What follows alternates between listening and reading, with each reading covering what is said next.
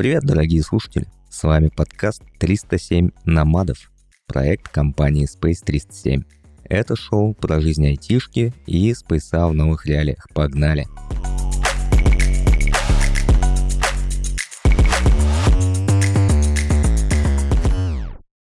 И с вами ведущие подкаста Костя, бэкэндер, разработчик, разрабатывает бэкэнды. На Гошке пишет Кость, привет. Всем привет.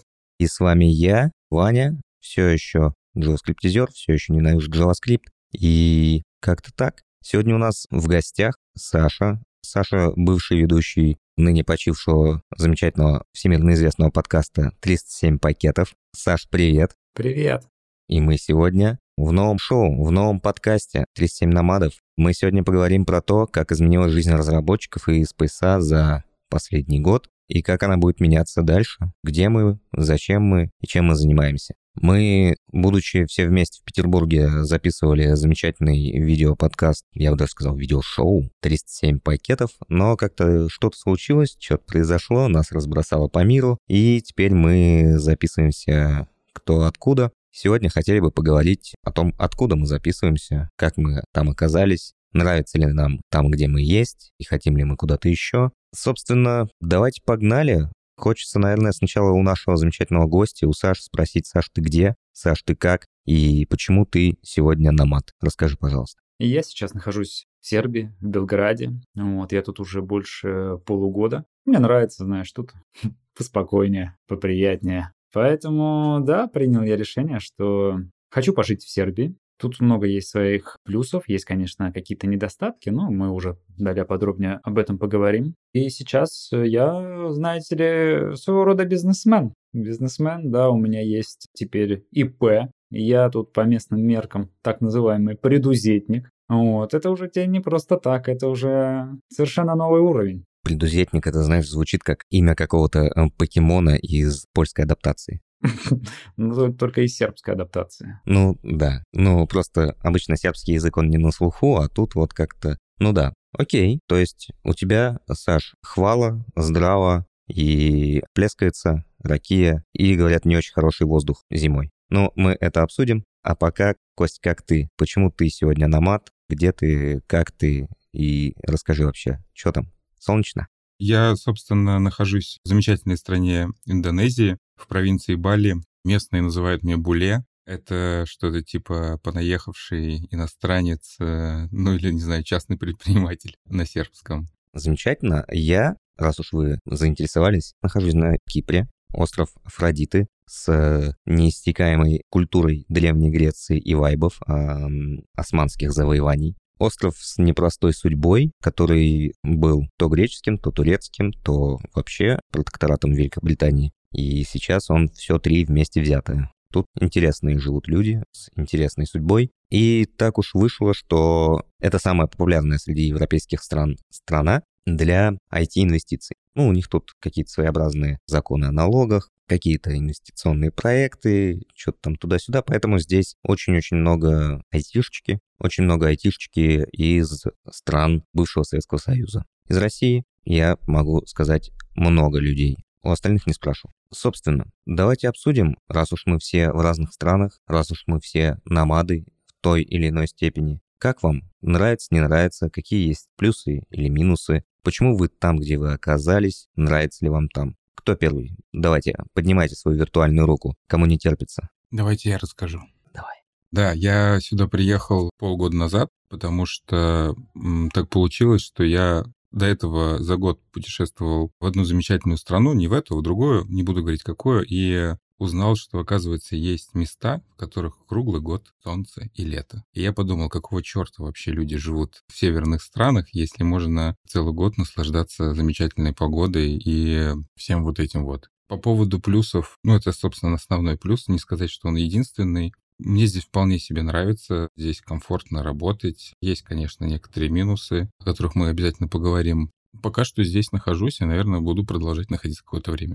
Ну а у тебя, Саш, как оно там? Почему Сербия? Слушай, я, когда задумался о вопросе, где же я хочу пожить, я понял, что Сербия довольно понятное и легко легализуемое направление. То есть мне такой человек, что мне нравится, когда поспокойнее, когда я поувереннее в завтрашнем дне и когда я легально нахожусь в стране. Вот. И, соответственно, в Сербии была возможность приехать сюда, открыть то самое ИП и начать работать просто по контракту, да, как между компаниями B2B. И, соответственно, на основании этого самого ИП тебе предлагается получить ВНЖ, получаешь на год ВНЖ, и, соответственно, еще и как бы супругу можешь туда же подтянуть. И здесь не очень дорого. Ну, конечно же, да, кроме недвижки, которая сейчас везде подорожала так, что ай-яй-яй. Но в целом, даже при том, что подорожало, здесь все равно в Сербии это приемлемые суммы. Вот поэтому я решил, что почему нет? Сербия. И тут знаешь, что ты говоришь плескаться. Тут еще и Чевапи есть. Чевапи. Вот я тебе скажу один раз попробовав, второй раз уже будешь молить, пожалуйста, можно еще с этим вот нарезанным лучком, боже мой. Ой, ну ладно, ладно. Ой-ой-ой-ой. Да, да, я, я тебя прекрасно понимаю. Я просто успел побыть в э, Сербии не очень долго, ну, в гости заезжал. Чевапи — это, конечно, отвал всего. Извини, что тебя перебил, если есть что добавить, давай добавим и дальше помчим. Да, ну и помимо всего прочего, я почитал о Сербии, почитал о сербах, и писали правду.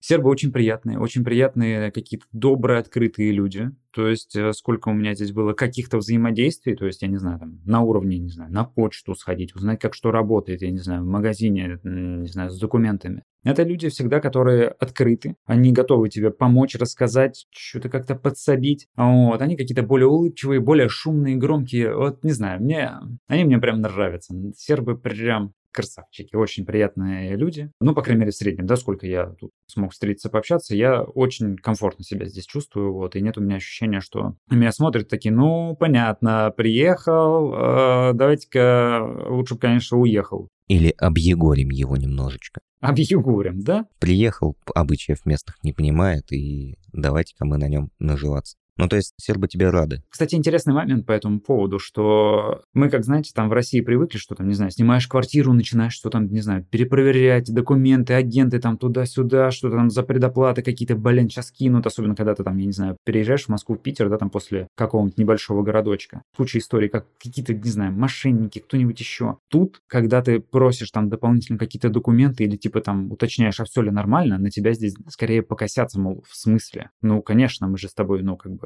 вот я, вот ты, вот квартира. То есть они могут даже обидеться, если ты как-то не доверяешь, какую-то недоверчивость проявляешь, вот потому что, ну, по всей видимости, здесь немного другие правила жизни. Политика радикального доверия. Ну, наверное, да. Мы тебе доверяем, если ты нам не доверяешь, это обидно. Да, да. Ну, прикольно, прикольно. Блин, я на самом деле немножко завидую тебе, Саш. Потому что на аудиоподкасте это не видно, но я не совсем похож на индонеза. Ну, ты знаешь, у тебя и акцент, э, наверное, когда ты на индонезийском говоришь, он не очень выдает в тебе урожденного индонезийца. Ну да, да, соседний остров, скорее всего. Да, и действительно, с этим есть какие-то проблемы периодические, потому что, во-первых, ты здесь как белая ворона, ты здесь в два раза выше, чем среднестатистический индонез. И по поводу истории с тем, что вот ты сейчас, Саша, рассказывал, что в Сербии, я так понимаю, принято доверять друг другу. Да.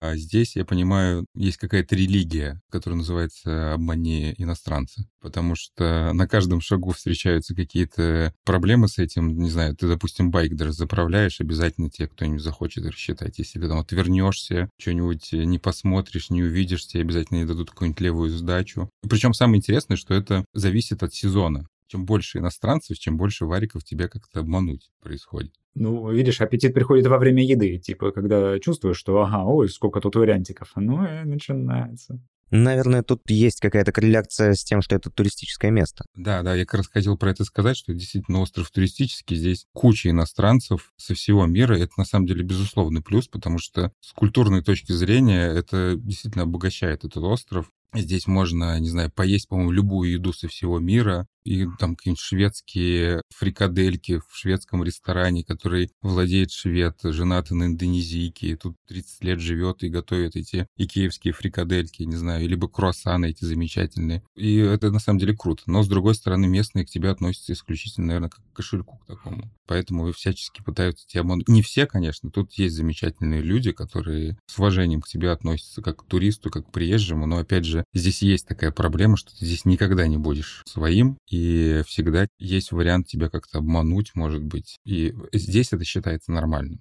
как я понимаю. Ну, наверное, когда ты выбираешь место для жизни, скорее всего, нужно отталкиваться от того, что ты не должен чувствовать там себя туристом. И мы привыкли к тому, что раньше, когда мы ездили по разным странам, мы ездили под личиной туристов, в образе туристов и посещали те места, которые созданы для туристов. Ну, это я говорю не про всех, про определенную группу людей. Некоторые любят путешествовать именно по таким закоулкам не туристическим. Это тоже своеобразный интересный вайб. Но я имею в виду, что когда ты приезжаешь в другую страну, чаще всего это что-то, что сделано на показ, либо сделано специально для тебя, либо сделано так, чтобы тебе было хорошо, чтобы ты хотел заплатить денег. И туристические районы, они, понятное дело, они не предназначены для жизни. Может быть, для разных людей, я так понимаю, разные есть приоритеты в том, чтобы выбрать, где жить и как жить. Может быть, Кость, на соседнем острове есть замечательная деревня, где все друг к другу ходят в гости и не закрывают двери, и все улыбаются друг другу, и никто никого не хочет обмануть, но шведских фрикаделек ты там не поешь.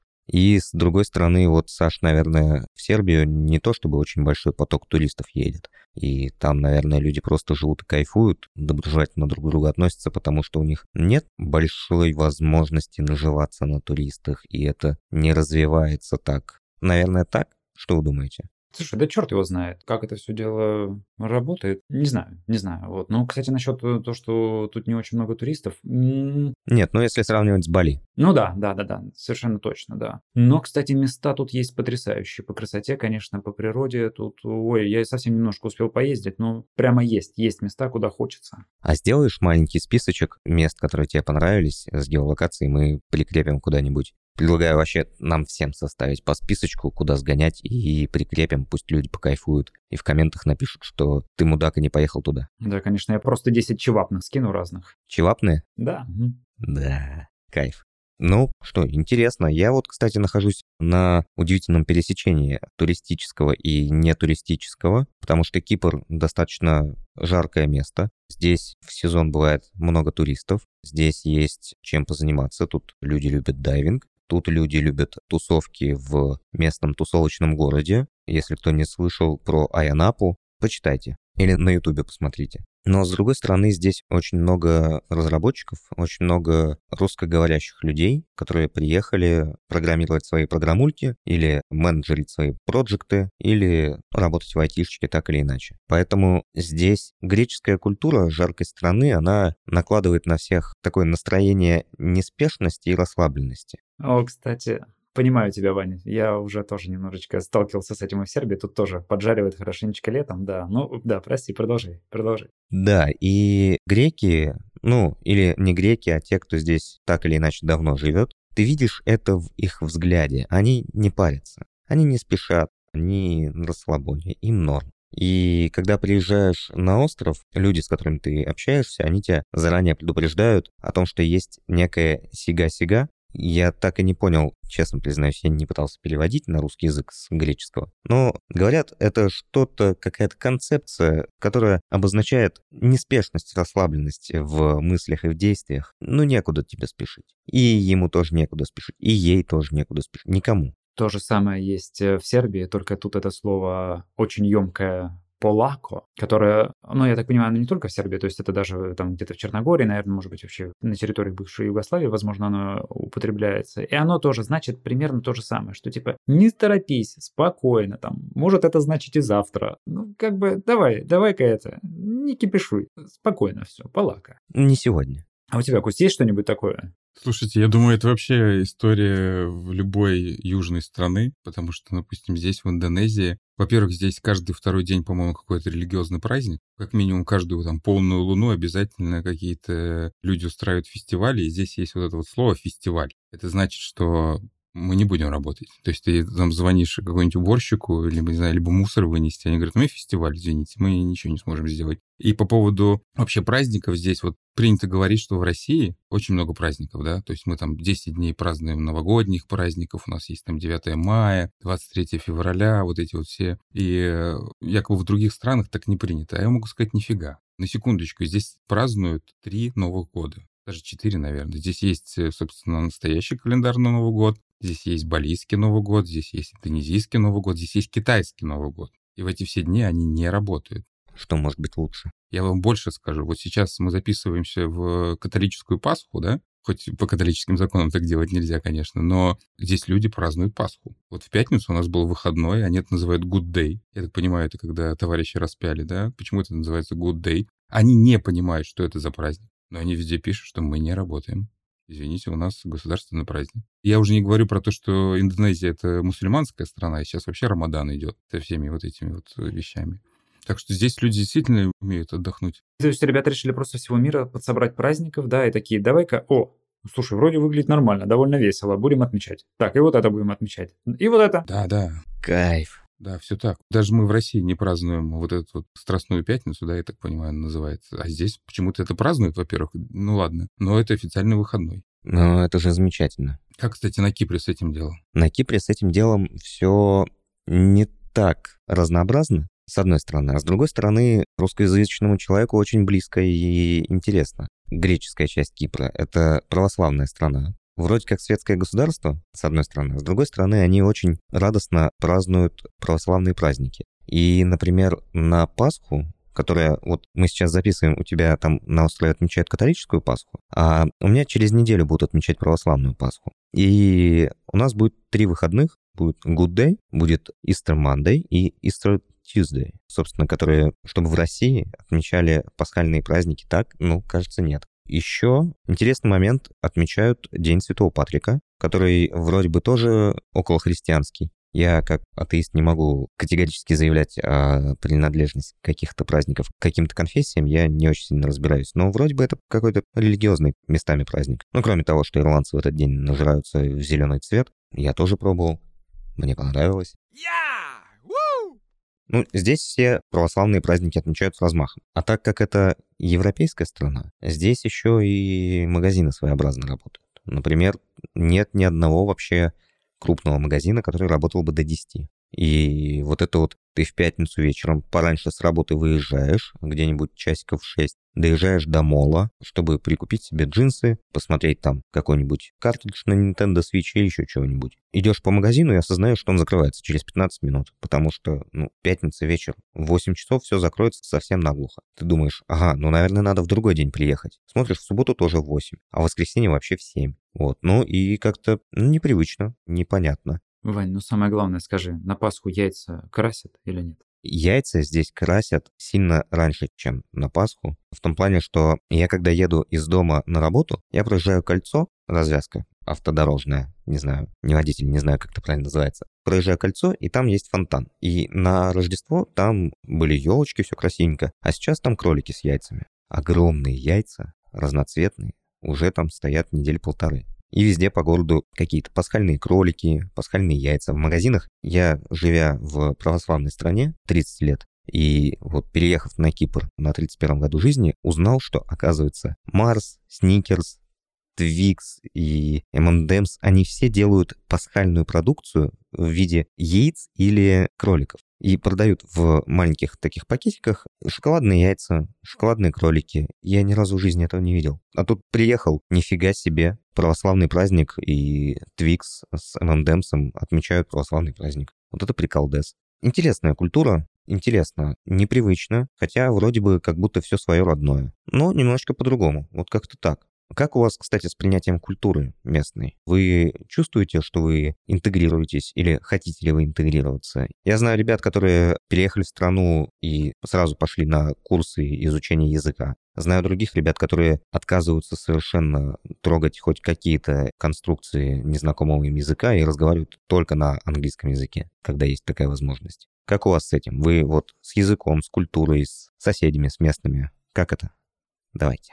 Кость, расскажи, пожалуйста. Слушай, ну, у меня на самом деле, когда я сюда приехал, мне возник культурный шок. Во-первых, от всего вот этого религиозного безумия, которое здесь в хорошем смысле происходит. Вот эти невероятные праздники.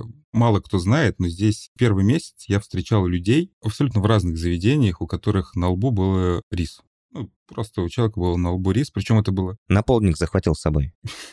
Я об этом на самом деле думал, но я приходил в банк как раз, и мне было большое удивление, когда я пришел в банк, там стояла такая прилично одетая женщина в костюме в деловом. Здесь очень редко таких людей увидишь. И у нее на лбу был рис.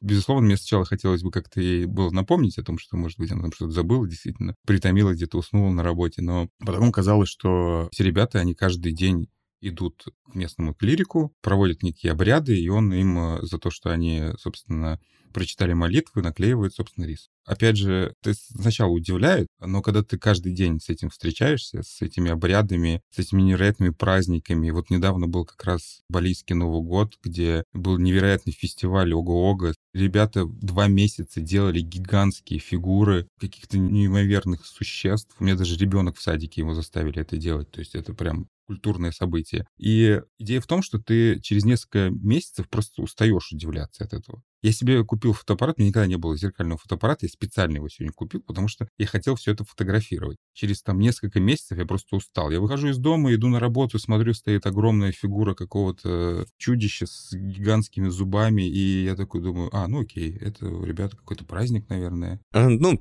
опять бога вытащили на улицу. Да-да-да. Идешь с утра на пляж, а там, не знаю, 10 тысяч людей, все болицы просто вышли на пляж и сидят, смотрят на волны в белых одеждах. Это просто невероятное зрелище. И ты такой, ну, сегодня, видимо, не покупаюсь, наверное. Там, не день серфинга, так сказать. Вот. И, с одной стороны, ты к этому привыкаешь. Во-первых, мне очень нравится эта религия. Это очень весело. Это очень красочно. Единственное, конечно, местные... Когда я поговорил с местными, они мне сказали, что это как минимум очень дорого. Потому что, оказывается, за все вот эти мероприятия им приходится платить. Но, с другой стороны, та красота, которая вокруг здесь, здесь огромное количество храмов, они все очень красивые, хочется туда зайти, посмотреть, узнать. И когда ты в эту культуру погружаешься, ты начинаешь читать, ты понимаешь, что, с одной стороны, очень наивная, но с другой стороны, блин, она такая прям трушная настоящее. Потому что люди здесь живут, у них здесь солнце, у них здесь джунгли, у них здесь обезьяны. И, естественно, они придумывают историю про каких-то неимоверных чудовищ, которые живут у них на вулкане. И, естественно, если ты будешь каждый день молиться, если ты каждый день будешь делать подношения, чудовища с вулкана не выйдут и не накажут тебя. И ты такой сначала думаешь, что это за фигня, а потом думаешь, что вроде все логично получается, правильно? А потом потихонечку начинаешь думать, что, в принципе, ну, если помолюсь, то хуже не будет.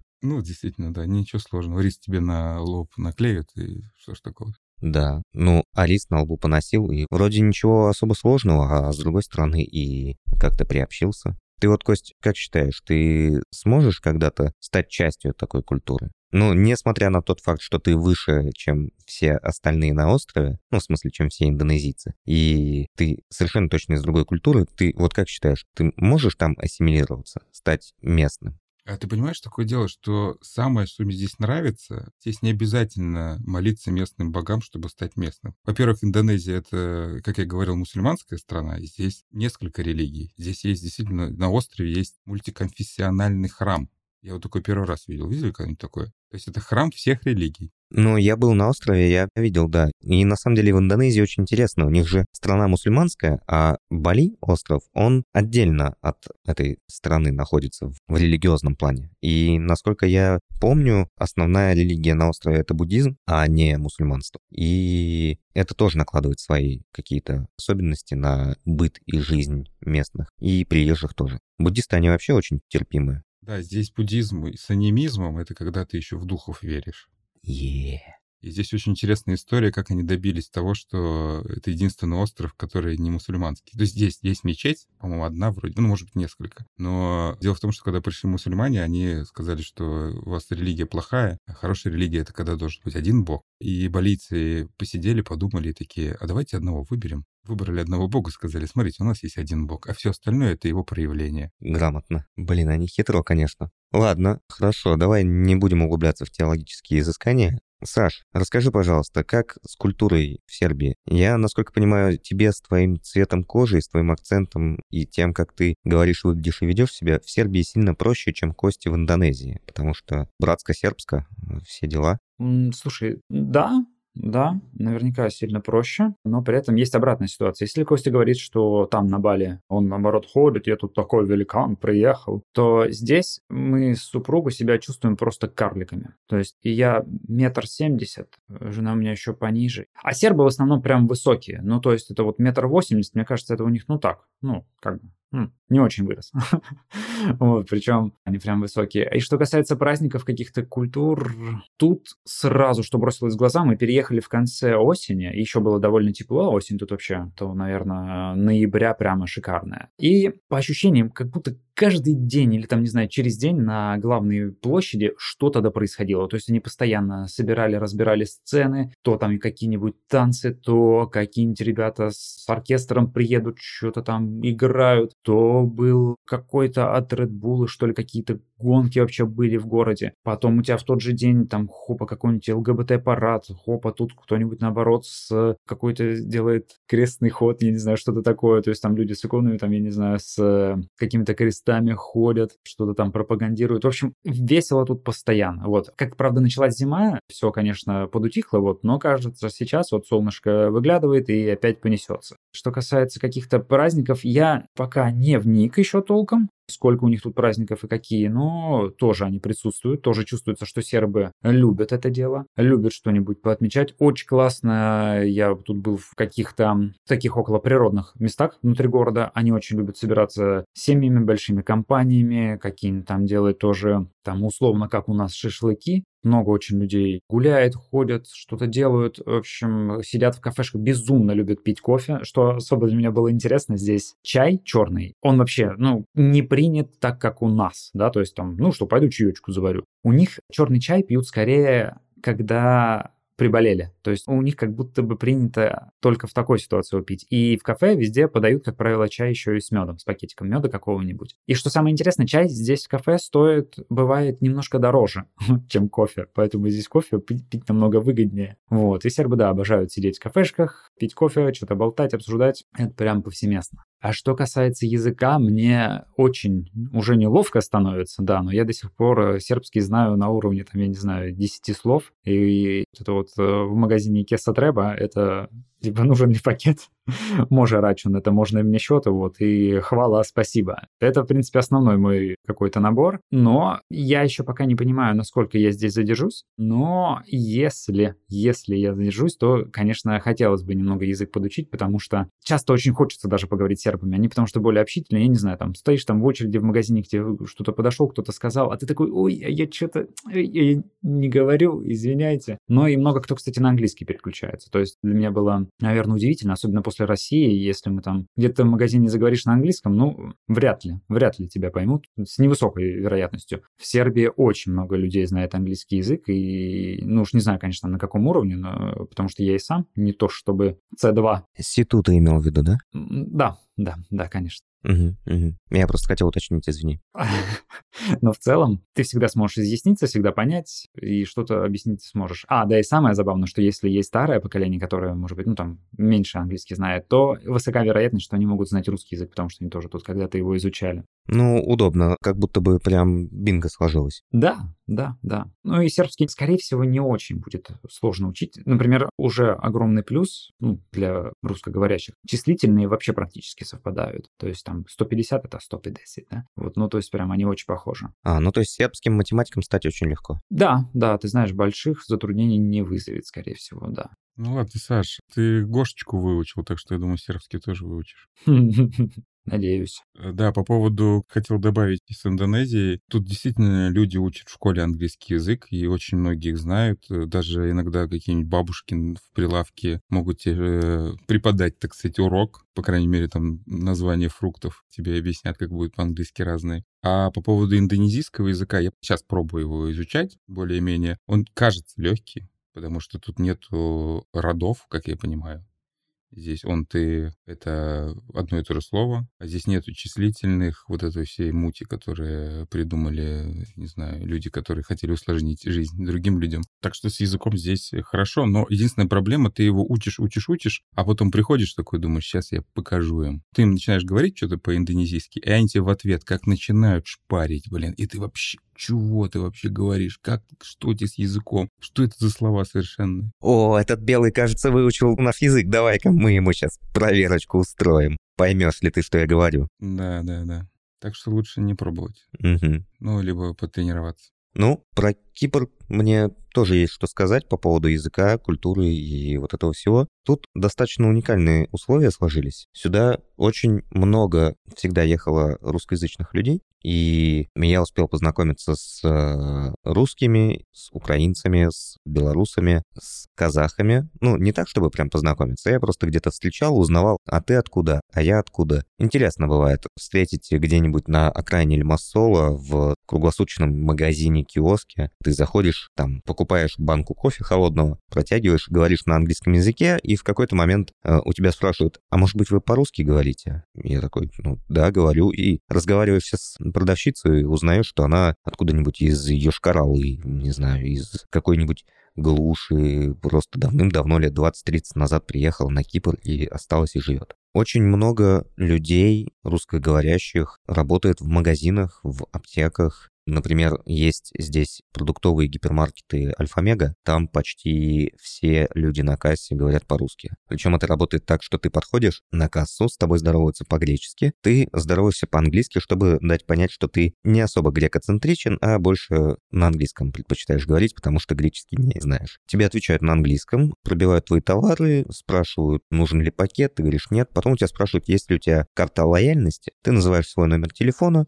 они вбивают его в систему и видят твое имя, которое привязано к твоей учетке. И у меня имя достаточно говорящее. Они на меня смотрят, говорят, Иван, добрый вечер. Добрый вечер.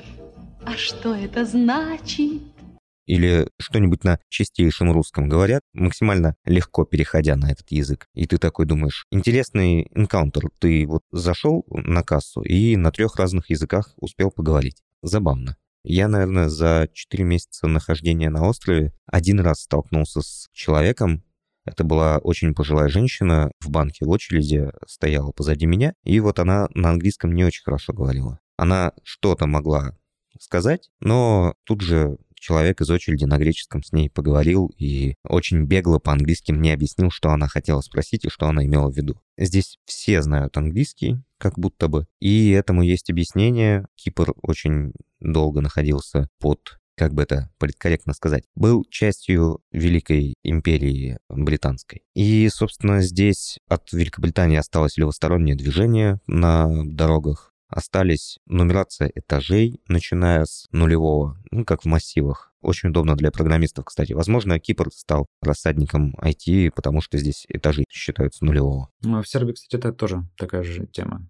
Тут тоже с нуля любят считать.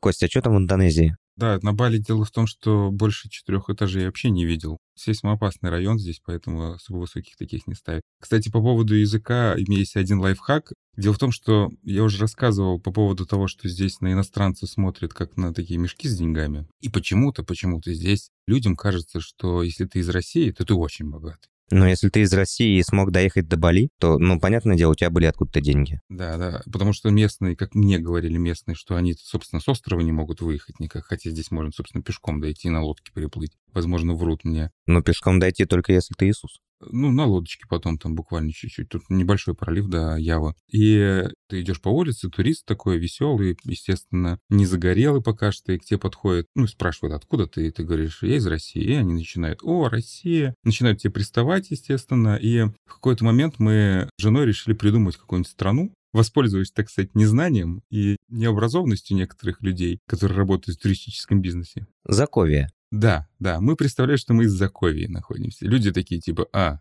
Заковия. Серьезно, я угадал? Прямо из Заковии? Да, ты угадал. Кайф.